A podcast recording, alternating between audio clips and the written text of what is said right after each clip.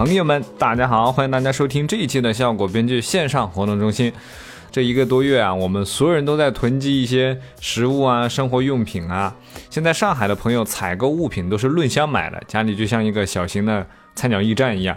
囤积确实给人带来安全感啊，而且大概率啊，在这期间也不会有朋友做断舍离。所以这个特殊的时期呢，我们找来了几位编剧朋友，想和大家聊一聊断舍离这件事情。大家对断舍离的看法是什么样的？在后疫情时代。嗯，大家会尝试去做断舍离吗？也欢迎各位在评论区和我们讨论。顺便要提醒大家，我们在小宇宙平台的第二十五期节目《脱口秀到底该在哪儿讲》的收听送票活动仍然是有效的。具体呢，大家可以在小宇宙看我们的公告栏。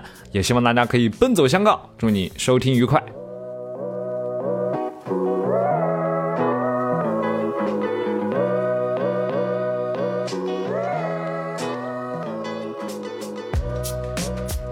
欢迎各位来到咱们效果编剧线上活动中心的第二期。天呐，咱们又找了好几位朋友。呢我们先请老朋友跟大家打一打招呼，好不好？我们先请我的好朋友小北。耶，大家好，小北。最近怎么样过的？怎么说呢？就是 能吃能睡的，还活着，还活着。那我们的第二朋友是我们的鸟神娘娘。大家好，我是娘娘。God for board。说我尬，我以为你说我尬呢。好，OK，那今天呢，我们有三位可能大家听朋友在我们效果编剧活动中心或者线上中心见到的朋友，那我们就请大家依次来跟大家打一打招呼，好不好？首先是，嗯，怎么介绍？和我一届训练营的好朋友 王子涵。啊哈喽，大家好，我是王子涵啊。有一本书要出，哎，就是正在等着等着出版社推进，不知道他们疫情期间还上不上班，我们也不敢催。行，那等你出了，我们正式给你做一期节目，好不好？有没有可以给大家透露的讯息？比如说这个书叫什么名字，或者主要讲什么？呃，现在还在起，然后主要就是把我们训练营的一个改稿课做了一个文字化的一个。呃，一个整理，然后加了一些例子，有一些国外的专场，还有中国的一些比较好的段子，它的写作方法什么这些东西。中国脱口秀史记大概就是这么个东西啊。哎，我感觉咱们公司的人好像都挺会写书的，我不知道为什么，感觉不会写本书很难在公司里立足。可能因为写书比写段子容易一点吧。啊，OK，接下来的两位朋友呢，他们在生活当中是一对慢才组合，可以这么说，是吧？之前也是工作中也是欢喜冤家，对，也是欢喜冤家。今天也是同一家公司的员工，是不是？我们掌声欢迎秀琴和小黑。大家好，我是小黑。哎，大家好，我是秀琴。哎，我们是。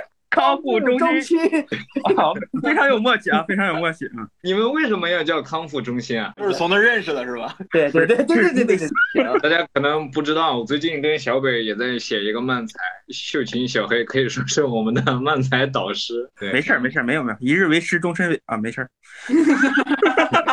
你怎么不吐槽他呀？啊？不是他说的没啥毛病，感觉就。你别吐槽，那我是妈妈呀。今天我们要聊的这个主题是断舍离嘛？那首先我们会有一个破冰的话题，就是你们现在环顾一下你们的四周啊，你们房间里都摆了什么东西？可以跟大家说一说吗？我在这摆烂。开始幽默了，这就，这开始幽默了。你要是幽默呀，你就最后一个说，好吧？搞得我们现在压力很大。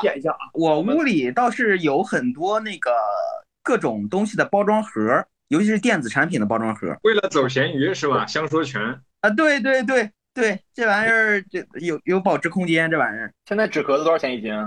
纸壳子不知道，闲鱼上卖纸壳子是吗？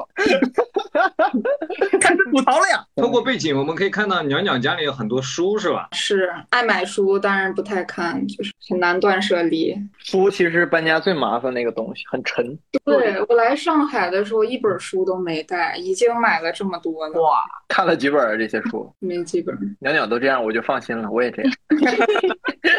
这还是被关在家里的情况，平时更是，平时在手机上读的东西多一点。我也是，我也是，平时读读微博什么的，挺好的。我身边有很多就是看起来很很高级，但是从来不用的东西，比如说我现在客厅有一把非常贵的中东乐器，有一把琴，那把琴八千块钱。然后我把它背回上海之后，一共就弹过三次，都是朋友来我家问我说这个东西是什么声音呀，然后我就拿起来拨两下，然后再放回去。电脑正后面还有一个黑胶唱片机，然后桌子底下还有一摞唱片，但是也是很长时间没有听了。对我们家全都是这样的东西。有时候子涵会放唱片，然后在屋里跳舞。夜上海，夜上海。你怎么知道的啊？我给他直播因为来着我。也喜欢跳舞，哦，是这样，对我们俩经常共舞。那真行啊！北呢？北北，你的房间里会放一些啥？哎呀，我这个刚才三位朋友说的，我这屋里都有。不挺大呀？什么没有看的书啊，然后这个纸壳子啊，然后还有一些，北哥是不是最近收破烂了？开始最近会在楼道里搜索一些没人要的纸壳、水瓶，我都会踩踩扁，然后放在家里。我有一些就是去看展的时候买的版画，这些都是很便宜的版画，就比如说是莫奈的，然后他们就卖这个版画，然后我就会裱起来，假装它是一个好看的画。你还要自己裱啊？就是你还要自己花钱去裱啊？对呀、因为它也是张纸这个版画，哦然后我就花钱裱了。然后一一般就是不太看画的朋友一进屋都说啊，你这个画真好看。我说是吧？废话，莫奈画的。大概就放一些这些便宜的小版画。想问一问各位朋友，你们有自己特别有执念的物品吗？执念的物品，我手机，我想买新的，在有钱的情况下，我是想买新的。嗯没钱你就偷新的，哎，没没没钱的话就是偷小黑的，呃，哎，我手机呢？哎，受不了了。偷到 了。小黑的十三比我十二高一级，我就想偷他的，好久。那鸟鸟应该是喜欢买书吗？还是你有其他也有一些执念的东西？我不太扔的东西吧，我不太扔票据，就是我不太扔电影票啊、演出票啊之类的，我会放在一个嗯夹子里，就是那种文件袋儿。来上海买了十个文件袋儿嘛，就是分类把那个票放起来。为啥？总有一天维权会用到是吗？呃，也也不是所有的都用来放票，但是我会觉得那个如果不看那个票，可能我忘记我看过这个东西，然后有的时候拿出来哦翻翻，是个回忆的东西。嗯，嗯，我大学特别爱干这件事儿。嗯，嗯，嗯，我大学特别爱留什么话剧票，尤其是大学的时候比较奢侈的一些票据啊，什么飞机票啊，然后什么话剧票啊，然后景点门票啊什么，。对对对对对对哦，就留的特别整齐，然后毕业的时候一起扔，就整整齐齐的扔就。然后大学毕业我就不太不太留，但是我看演出会买场刊，啊，嗯我知道，我知道那个哦，就是他做做的像小小册子，对对对，场刊还要花钱吗？有很多演出都是要花钱，而且现在越来越贵，现在场刊啊？经常大几十，然后一百多这种，我会买买场刊，我会买很多奇怪的没什么用的东西，然后会一直惦记。我前两天刚买了一个那个大熊猫的那个仿真玩偶，那个熊猫就是是一个叫什么熊猫工厂的一个机构出的，是纯手工，然后非常仿真，非常像。它第一次出的时候，我觉得很喜欢，当时觉得一千多太贵了。然后它昨天出了新的那个众筹的项目，是幼龄的熊猫，一点五个月好像是。然后它刚好有之前的全套，然后一共是四千五。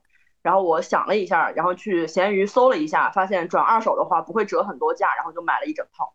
前提得是相说全是吧？就是对对对对，我之前很喜欢买，就是小古董，也不算小古董吧，就是一些比如说什么上世纪的怀表、六十年代的手表，什么就是还走字儿吗？对还走字儿，包括我家现在用的盘子底下都有款儿，什么大清乾隆年制，十五一个，从淘宝买的，有说明书的话，应该是真的。呃有说明书，这都那那是告诉你这盘子怎么用，都是嗯，说可以盛东西那盘子，你下回直接买个印章呗，呃 也也有道理。你把这个国外一些进口的盘，就是那个盘子啊都印上我们中国的印章。喜欢买买一些中古用品，我可以这么理解吗？啊，对对对，花不了多少钱啊，嗯就可能一个就多少钱呢？你哎，你我就有的时候就经常想，就是万一我捡个漏呢？就我花，比如说二百块买买一千个假玩意儿，然后有一个突然什么能飙升到三个亿那种的，那多好！那我问一下哈，你这那个二百二百的二百这个这个 假玩意儿是在淘宝买的吗？啊有的时候也在闲鱼买，闲鱼我觉得可能会真一些啊。二手古董。对对，古董哪有一手的？全新古董。你们自己是有断舍离的习惯的吗？你能先说一下这是啥样的习惯吗？可以，我们先讨论一个事儿，朋友们，你们断舍离的标准是什么？不是我，我觉得断舍离这个事儿啊，主要是这个东西啊，就是可留可去，然后你把它扔掉叫断舍离。对你要是家里这个电视吧特别有用，你扔掉了那就是二百五，你知道吗？或者你每天丢点垃圾也不叫断舍离，你知道吗？你就爱卫生？对，所以咱们先树立一个今天聊天的一个标准，然后我们统一一下，我们再开始聊这件事儿。我觉得就是主动的去放弃一些本来还不值得放弃或者可以不放弃的东西吧。嗯，好，那我们以你为标准，好吧？我们就不过多的讨论了，我们就以你为标准。既，然只有一个人发表了这个定义，咱们就遵循这一个定义吧，好吧？比谁嘴快是吧？我最近开始断舍离了，因为我发现，因为家里的空间很小，然后有的时候有一些衣服啊、裤子什么这些东西，真的没必要留很久，因为每每年都会买一些，我就觉得这种一年只穿一两次的这个衣服、裤子，其实就可以扔掉了，就是它使用率没那么高。然后其实就可以不买呀，就是 但是不买就不要断舍离了嘛，我还玩断舍离这一块的，不是买那个节约那一块的。我是主扔，你知道吧？就是捐掉，买肯定得买。你一场演出费，你演个演出必须得买条裤子。我其实我刚搬来这个地方的时候，我就特别想把之前访客留下来的东西扔掉，但是由于是一些很大件儿的家具，所以我就最后只能扔掉我搬能搬得动的。就我扔掉了一个非常大的藤编的茶几，买了一个比较小巧的，然后就我觉得断舍离，要不我们把自己想要的生活可能有构想。鸟鸟是不是断舍离把路由器扔了？网突然这么卡了。跟娘娘有点像，就是我会断舍离掉一些不符合我审美的一些东西，所以我现在做的我不知道算不算断舍离，但我觉得有一个事是肯定的，就是我在迭代一些东西，就是把一些不喜欢的东西换成我更喜欢的东西。我很少扔东西或者卖东西，但我很愿意给别人送一些东西，因为我经常买那种没有用的，比如像我自己不做手账，但我会买很多纸胶带，然后还有很多那种很好看的贴纸。然后我以前短暂的打过耳洞，我会买很多我当时觉得好看的耳环。然后我自己之前抓娃娃，家里会有好多好多毛绒玩具，然后就是进的就是借入手的时候都很喜欢嘛，所以也很难就把它扔掉，或者说挂闲鱼，我又觉得很麻烦。然后就家里每次有客人或者朋友过来的时候，我就会抓住他们，然后问他们有没有什么喜欢的，然后送给他们。对我送出去了很多这些我可能自己不是特别经常用的东西，我会觉得就是可能 给到对方之后，对方对这个东西会更重视，然后我也拥有过它了，就就还挺好的。我现在靠着的这个玩偶就是子涵送给我的。不是子涵，我去过你们家好几次了。我说那个兔子看着特别好吃，为什么不送给我？我明白，就是你对它的去向会比较在意，对吧？对这个物对品的归宿会比较在意。对，就我搬家的时候，那些盲盒还有手办没办法拿过来，是因为我的下一任租客他们两个来看房的时候就表示很喜欢，然后我说那我如果带不走的话，你们愿不愿意收留他？然后他们说非常愿意，然后我就写了一个卡片，然后留在那个地方，还拍了照片给他们。然后他们搬进去之后，还重新摆设了之后，专门拍了照片，有返图给我。怎么说呢？就增强一些人跟人之间的连接。哎，这个好，我觉得就是给物品找到一个好的归宿很重要。对我没办法，好像在闲鱼上或者说扔，就我总是会不太莫名其妙的不太放心，就是也不知道是不放心啥，但是就觉得不是特别放心，但是也会有问题，比如说我现在身边需要毛绒玩具的朋友已经很少了。之前那个孟川哥他女儿刚来上海的时候，我就专门把他们一家三口叫到家里来，让他女儿在我的柜子里面挑走了很大的一包玩具，因为就现在有小孩的也很少嘛。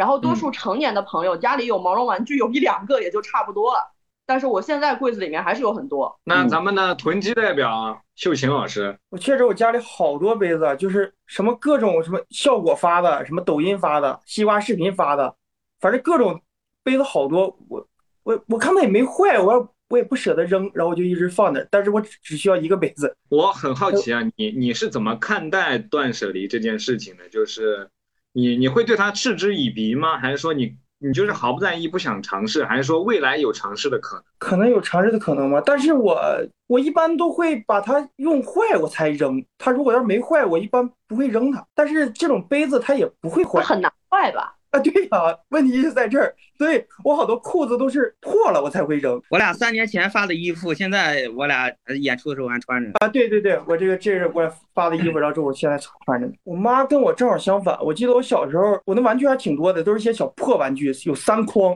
三筐玩具。后来我记得我上三四年级的时候，我妈实在看不下去了，趁我上学的时候把我那三筐玩具全给倒了。呃，回来之后我还挺生气的，但是第二天也就那么地了。别人给我扔，我就我我觉得也无所谓了，我自己一般不会去扔。倒玩具的人，我也是，我跟秀琴一样，就是这个拿，比如说鞋或者衣服，除非我把它穿破了或者穿烂了，我觉得这个事儿就是看这个东西有没有对我生活产生，就如果这个东西不扔，实在是在这儿太碍事儿了，我才会考虑怎么把它处理掉。不扔，但是它在这儿也不会碍什么事，我觉得那就先放这儿吧，万一有用呢。我之前从济南搬家到上海，然后我我可能算反面教材吧，就是我我把什么床单、被褥啥玩意儿的也一块儿打包带过来，然后那那东西，说实话，我就把它扔了，然后在上海重新买，也比它的运费和我耗的精力性价比要高。这之后，我就觉得我下次搬家的话，我可能会放弃这个家里至少百分之三十以上的东西，哪怕重新买呢。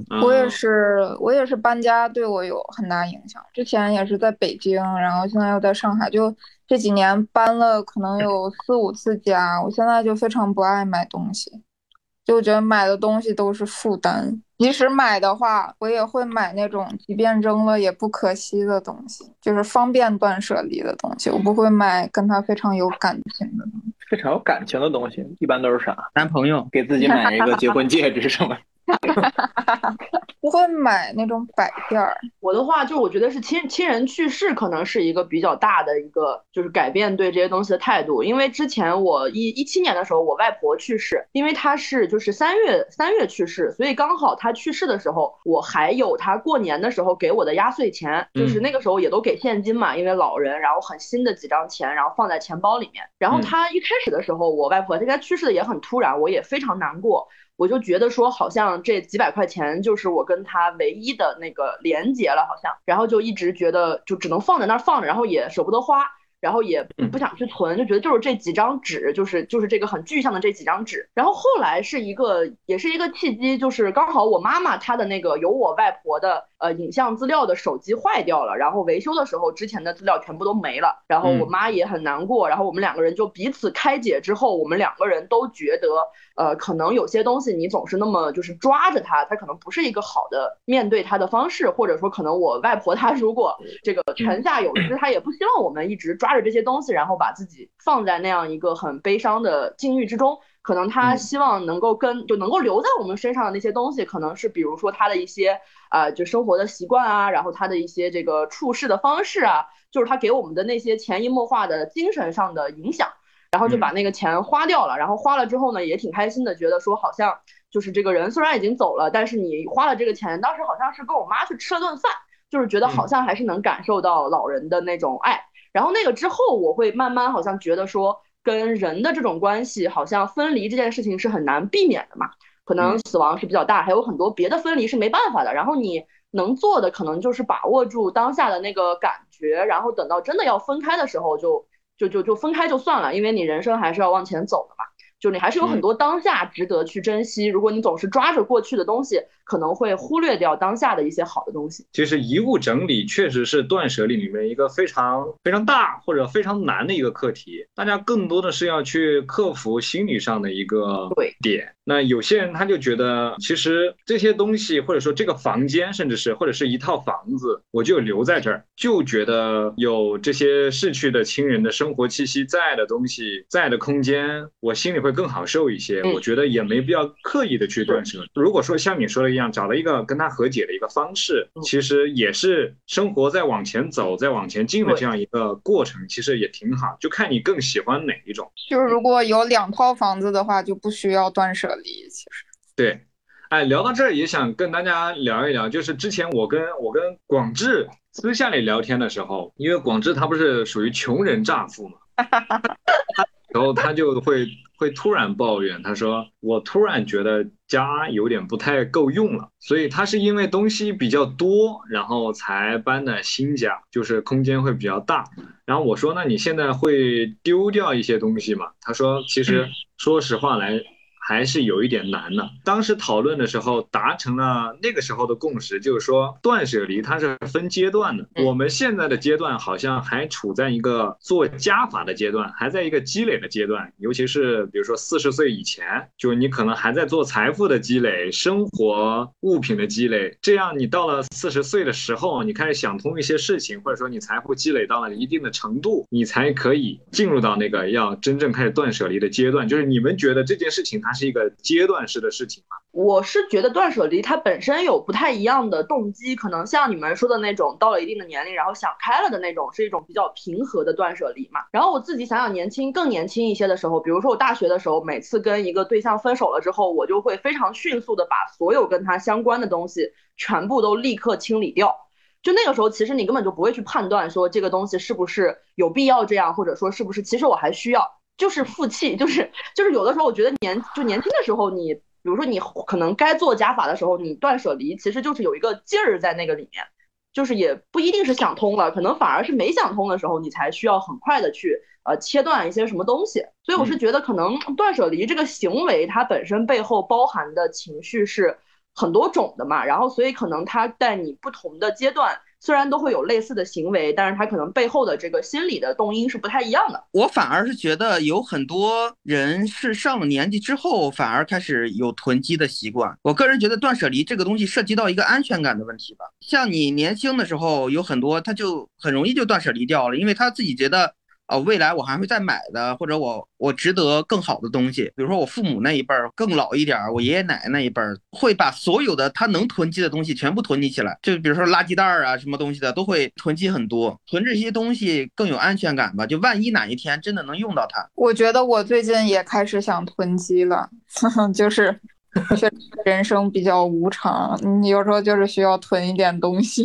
现在太感谢我晚上刷抖音的时候囤的那些什么热干面呀，什么那些东西，真是全吃掉，全部吃掉。我我囤的好，我虽然不怎么做饭，但我的冰箱都是满的。哎，我我问一下，这最近这几天大家有有没有谁胖了呀？我觉得我可能胖了一点，完全就是躺在床上或者躺在沙，我一天感觉能在能躺着躺二十个小时以上就。最近开始用那个 Keep 了，之前没用过，在家现在闲的，天天用那个 Keep。我天天在家就 Sleep，Sleep 哦，Keep Sleep 是吧？Keep 你用你的 Keep，我要我的 Sleep。咱们的问题是什么来着？你觉得它是一个阶段式的事儿吗？我觉得应该是一个阶段式的。刚才就是你没有上班之前，你也不挣钱，扔的东西就比较少。你上班，上班之后会慢慢扔一点吧。刚才小黑说那个。等到老的时候，到老的时候你就不再上班了，可能你也没有钱，然后然后你就又在囤积。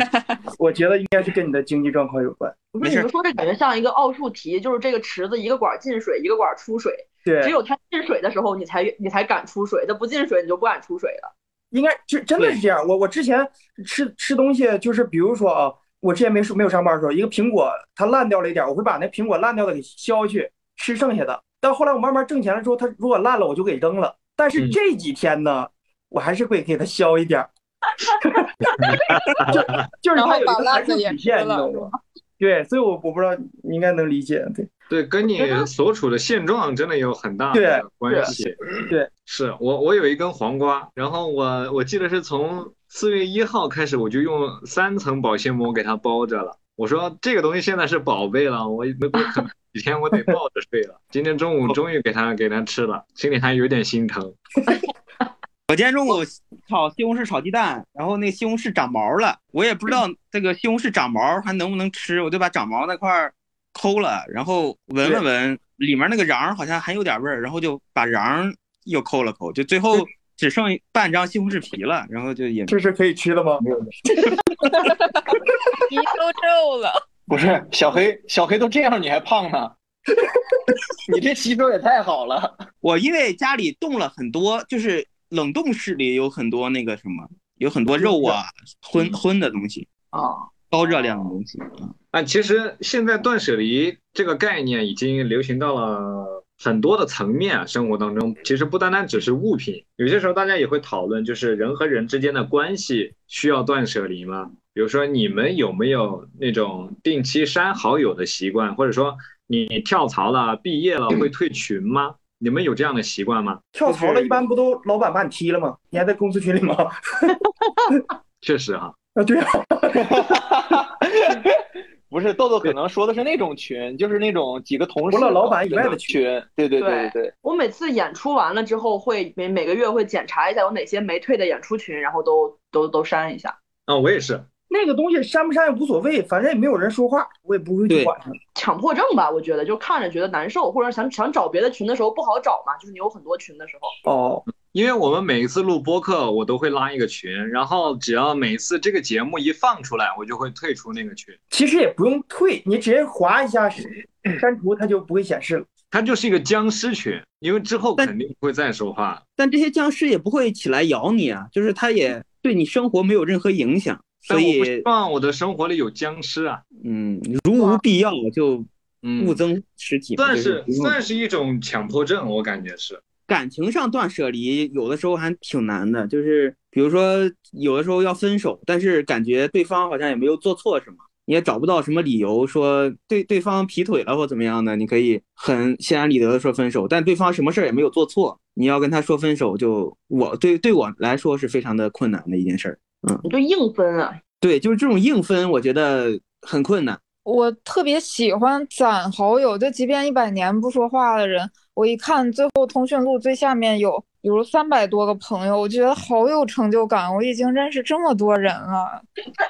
娘娘，你现在微信只有三百多个人吗？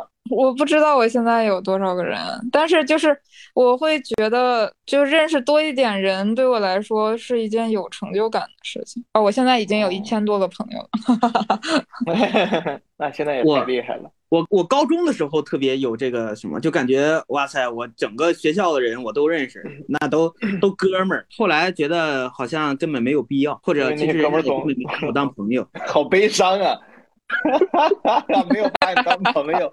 甚至有时候还校园暴力你，呃，这真的，我们我我那个上高三的时候，经常上什么高二那个楼上去逛，然后被我们教导主任抓住了。他问你在这儿闲逛什么？我说找朋友。他说你你怎么能在高二有朋友？我说那怎么了？我高二有一百个朋友呢。他说那行，你把这一百个朋友都给我找来，然后就一个班一个班敲门，然后进去说那个什么有认识我的朋友吗？来跟我去教务处一趟。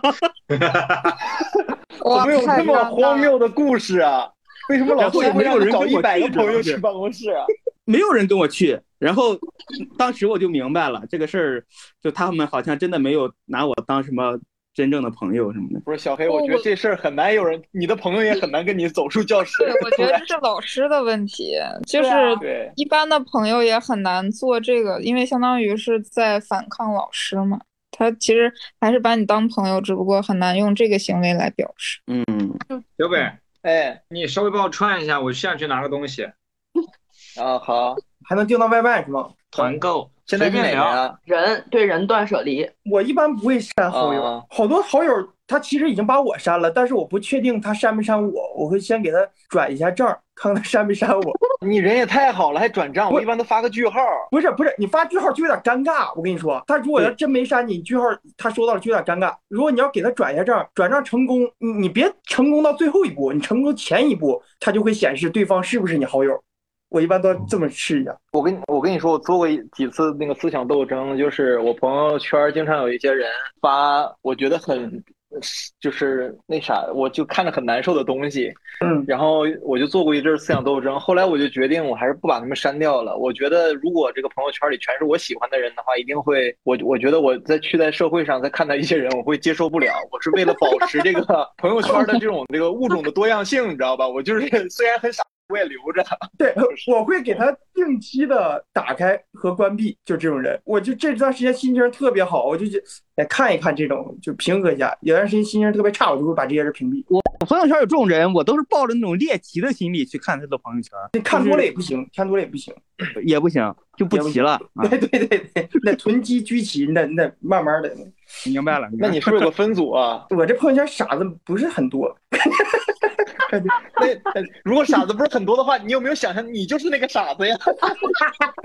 我朋友圈不对外开放，有时候有时候对外开放给他们一个惊喜。你们经过这段隔离的特殊时期，疫情会让你爱上囤积吗？安全需要寄托在物品上吗？你这个主题像我也给串的，不是，你这就是不是因为这个话，这不是我写的，是豆豆写的，我有点读不明白。个啥？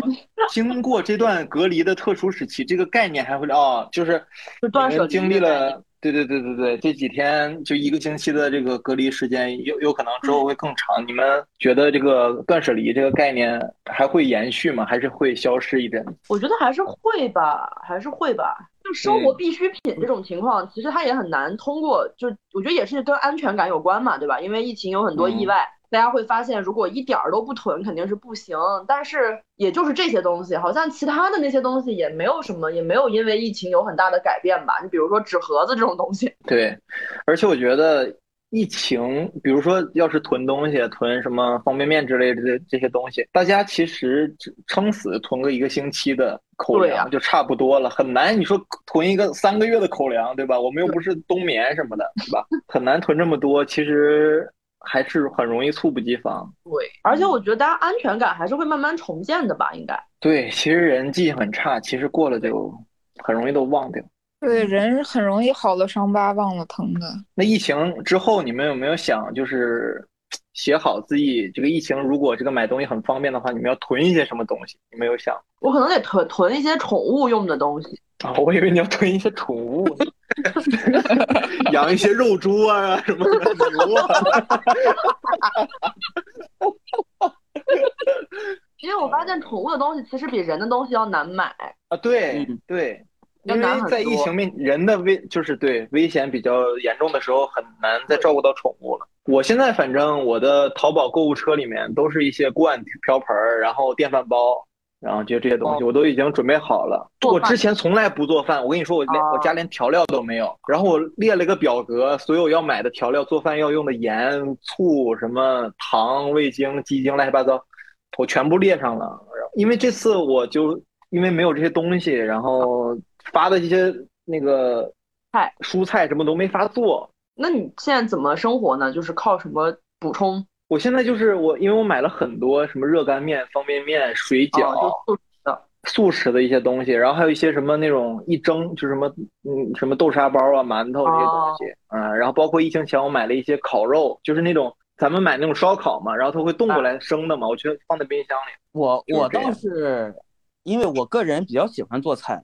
所以家里锅碗瓢盆都很全，我甚至有什么三十二味调味料，每一个都单独的小包装那种的。你买啊三盒十三香，三盒十三香，那不三十九味了吗？比我三十二味还多呢，那挺好。对呀、也是。咱你 还也是呢，你俩这不聊的真明白？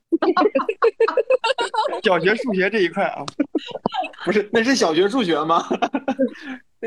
这这是三岁小孩的智商啊！这个 这这应该涉及到初中物理的问题了。这个东西，我我们自身我不太懂。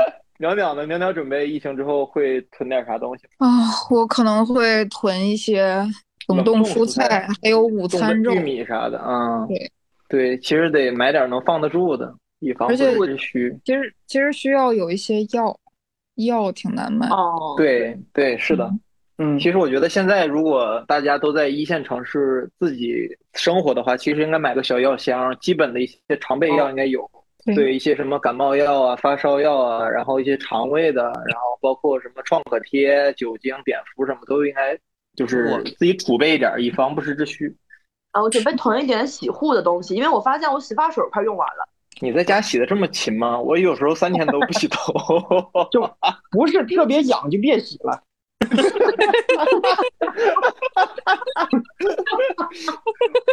隔离给我们隔离的贼埋汰。因为很难注意到这种东西是需要囤的嘛，然后你对吧？日常的时候很方便，然后突然被封控了之后，发现它已经用掉一多半了，就会很焦虑。现在那些什么双十一囤东西的人，应该都会偷着笑，说当时笑话我囤东西，现在这些东西都能用得着。其实现在就是断舍离这个东西啊，在北欧、日本这些发达国家，其实就已经感觉这个理念已经传递的非常开了啊。你觉得在咱们国家未来会这样吗？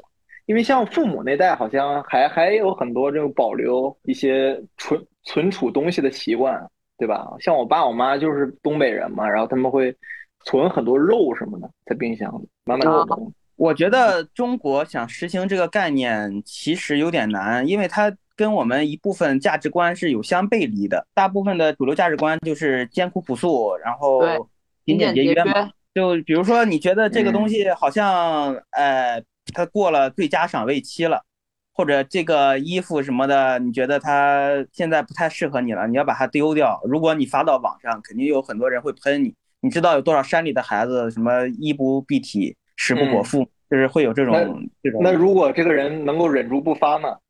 对对对，别上网，你那时候别发东西。有点道理，啊，有点道理，有点道理。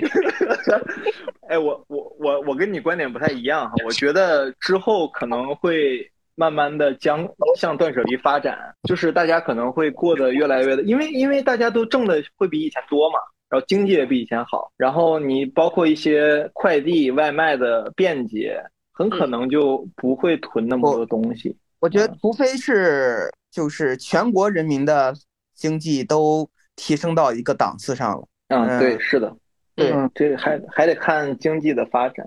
对，确实是跟大家整体的生活质量有关系。因为断舍离的话，它就不是一个选择有和无的问题，它是在两种有之间选择更符合自己期待的那种。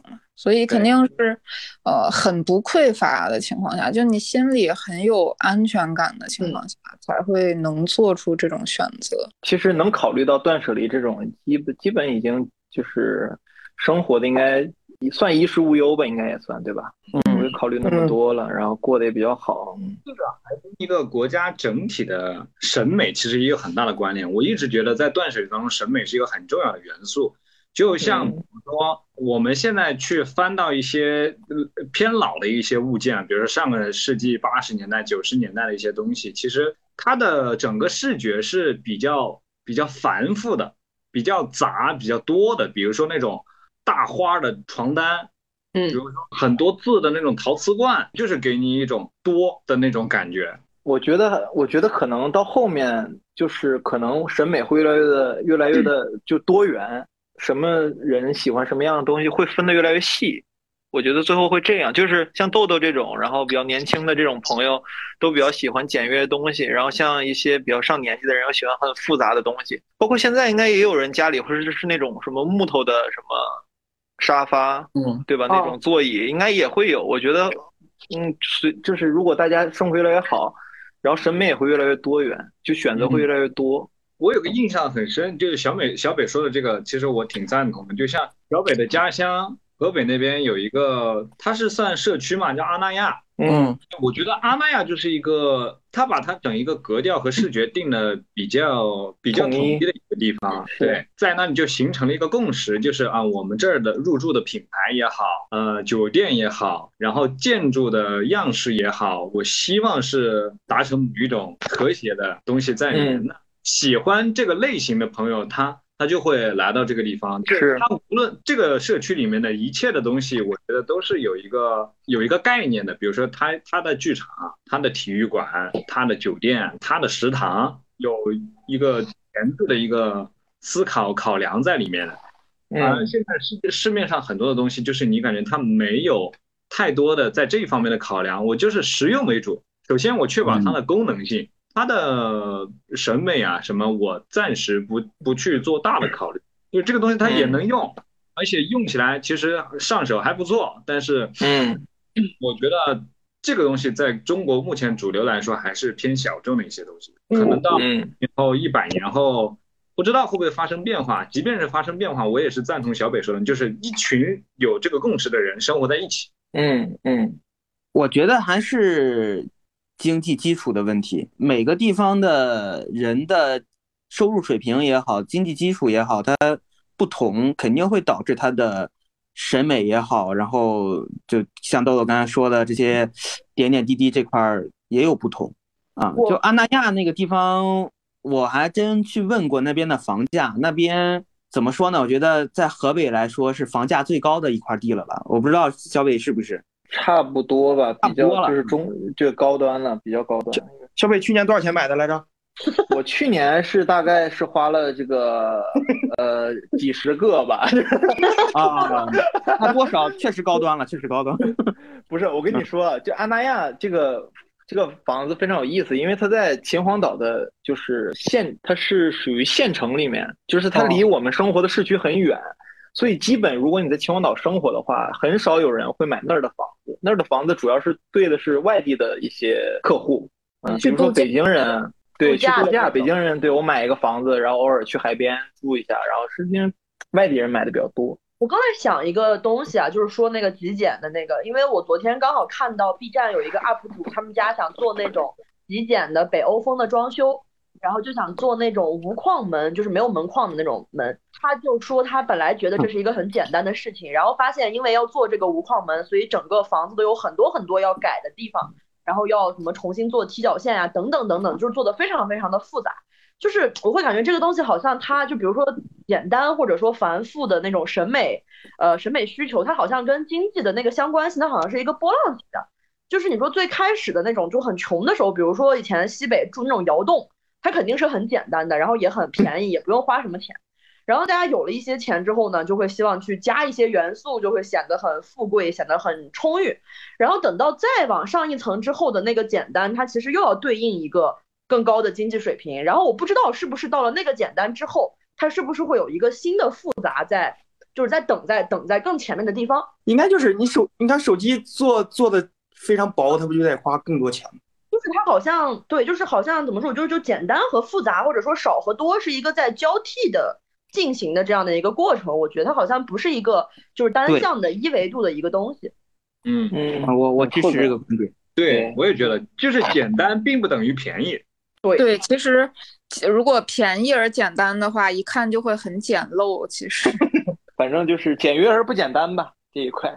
对，其实要极简，然后要达到那个质感，其实对于工艺的要求是很高的。很高的，因为，像极简，它不是有一些装修，它那个柜子没有把手之类的，它就要求那个开关是工艺很好，才能够这样，就是够方便吧。包括他们地面、墙面都要单独去做什么找平啥的，就是要特别特别平，才能让整个房子看起来是很舒服的。对啊，腻的方方正正的是吧？对，然后踢脚线都要用金属的，就是要把原来的全部拆掉，重新去做。这个装修现在好像还不是咱们这几个人能考虑的范围之内的事儿。先咱们看看哪个房子装的比较好，干干净净的能住就行了。我上中学的时候，就是大概嗯怎么说非主流时期吧，就我特别喜欢那种衣服，衣服上有很复杂的看不懂的英语啊，或者什么图案呀、或者我喜欢的英雄联盟上的角色呀，什么东西的，比较幼稚的时候会喜欢这些，但是感觉稍微长大一点就就会觉得那个东西有一点点土，但但我觉得是人每个时期确实有每个时期的审美。我现在有的时候刷到，就抖音上会刷到一些感觉就十四五岁那种小年轻，然后穿的也是花里胡哨的，有很多人嘲讽他们。我有的时候就觉得也没必要，因为我那个年纪的时候，我可能和他们也差不多。年轻的时候可能就是需要 QQ 秀这种东西。对聊了这么多现实的问题，那我们接下来一个问题呢就比较抽象了哈，然后比较的飞。我们假设啊，假设如果除了求生物资之外呢，只能带一样东西去荒岛啊，你会带什么？不就是现在吗？哎，不，现在现在还是还是嗯，对，跟现在差不太多嘛。但是我们不能说现在嘛，我们说的是荒岛啊，求生物资包括哪些算是求生物资啊？你就随便说一个就行了，没没没有没有这么多规定啊。我先说荒岛吧，我准备我准我准我准备带一个贝尔，好吧，一劳永逸啊，能照顾我。我带个雷纳贝尔，我昨天在网上看拿林娜贝尔换两斤牛肉，那也换不到了。换不到，换不到。换不到。感觉这就是那种贴吧问题，我经常问秀琴，对，秀琴都不回答我我。就不想回答那种贴吧问题。秀琴，那你说说今天应该怎么回答呢？小黑，你先说吧。如果咱实话实说，你这个东西，人家贴吧都会给你选项，什么一个蓝色那要玩美女或者一个什么无限子弹的冲锋枪，你这都不给选项，你随便说。那我需要一个拿着无限子弹冲锋枪的美女。你进荒岛，你要冲锋枪干啥呀？这咱要实话实说的话，我可朋友们能会，我们先让鸟鸟来一个正常的答案，大家后面再飞，好不好？哎，可以。来，鸟鸟先来，鸟鸟先来。我会带一个手机，大概啊，就是有中继站的话就可以求救，没有的话就打遗言就可以了。来吧，来一些快乐的。反正我第一个想到的是音响，我不知道大家有没有看过那个《肖申克的救赎》，看过哦然后里面有个桥段，就是男主角安迪在整理那个图书馆的时候，找到了一箱唱片，然后哦就在广播室里放了其中的一首歌，他就被关禁闭了一个礼拜。但是他说那一个礼拜是他过得最开心的，关的最开心的一次禁闭。哦，一个礼拜还是一个月，我忘了。我就觉得可能到了荒岛，如果你求生物资丰富的话，人对自己的精神暗示还是很重要的，就是你得有一个比较虚、比较空的一个东西，给你一个给你一个推力，给你一个支撑力，让你得以在这里继续活下去。如果求生欲上来的话，我觉得可能一个充满电的音响，我能够在那个时候听几首歌，能够帮助我更好的在岛上活下去，或者保留希望的种子。即便是就是到这个音响没电了，我心里还会有一个执念，就是我要找到一个给它充电的地方，那可能存活下来的概率会更大一些。所以我想到的是带一个充满电的便携蓝牙音响。哦，我我需要解释一下我拿手机，因为我觉得就是 我觉得拿手机其实是个记录的工具，就是它可以拍照片或者视频，然后也可以用文字，就是嗯，如果即便哦，就是要一个人在荒岛上活这么久的话，把这个东西记下来是一种自己度过时间的一种方式，它会让你获得一点意义感。我希望我上荒岛的时候，如果选唯一一个能带的东西的话，我会选择带一艘船。我要回城市，给我回城市。我受不了荒岛的生活，我不会做饭呀。那反正我带，我肯定是得，我我我个人觉得是带个人，就是星期五。对，就是我觉得去荒岛上自己抓嘛？抓个星期五是吧？那还是得有奴隶是吧冲锋枪才能抓着。按就是体格来说，可能你得伺候星期五。不是你你你去荒岛有没有可能你是那个星期五？大家好，我是星期五，有人召唤我去的是吗？有人需要帮忙吗？不是，我是觉得如果一个人自己单独处在一个荒岛上，自闭了？我觉得对他不管是音乐也好，还是什么书也好，还是什么东西的，都无法缓解他的自闭情绪。我明白了，你这个给给啊我思思考了。我如果去荒岛的话，我我带一个多重人格障碍患者，越多重越好。有道理。对，换排是马丁的解闷儿了早晨那种，每天早上起来换一个，带了个军队过去。说起这个，我刚刚有一个问题，就说人的那块儿，我刚想问，忘问了，会有那种就是希望就是会对自己进行一些断舍离吗？比如说会呃删除自己以前的一些社交平台的记录，然后会对自己以前的想法做一些颠覆性的修正等等，会会对自己有这样的做法吗？我嗯我个人觉得，无论你是主观的还是客观的，其实人在成长的过程当中，就是一个不断断舍离的一个过程。没有，我是想问说，就是大家会比如说主动的、有意识的去对自己的某一部分进行一个否定，或者说是舍弃嘛？嗯呃，我我会选择接纳，就是我当时的我就是当时的我，现在的我就是现在的我，就是如果没有当时我那些弱智的行为，可能也不会有现在的我。这么弱智的人，为什么呢？今日方知我是我。不是我我我不知道该怎么形容，就是我知道当时做的很多事情很弱智，但是呢，对我完全可以理解我自己。你们难道都是从什么十岁或者十二岁开始就就变成了现在这种人格或者这种性格吗？对啊，我们都是啊。啊，真的吗？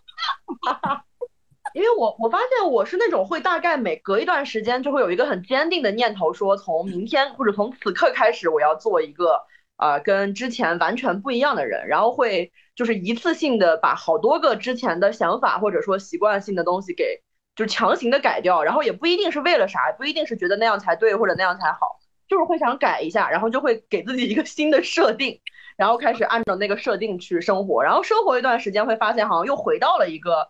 啊，比较熟悉，就相对比较稳定的那个状态里面，然后又会开始改，就是我会常年有这样的一个行为，但我不知道其他的人会不会有类似的这种这种想法。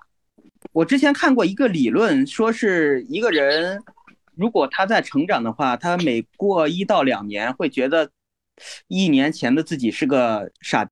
就如果你现在不觉得一年前或两年前的自己是傻逼的话，那说明你到现在一直都没有进步。我跟你说，我觉得昨天我就是个傻逼。那你这进步太快了，我的进步太快了，你知道吧？如 如果这个人从从生出来到现在一直是个傻，那他是不是一直在进步？秀琴，秀琴，那是你呀！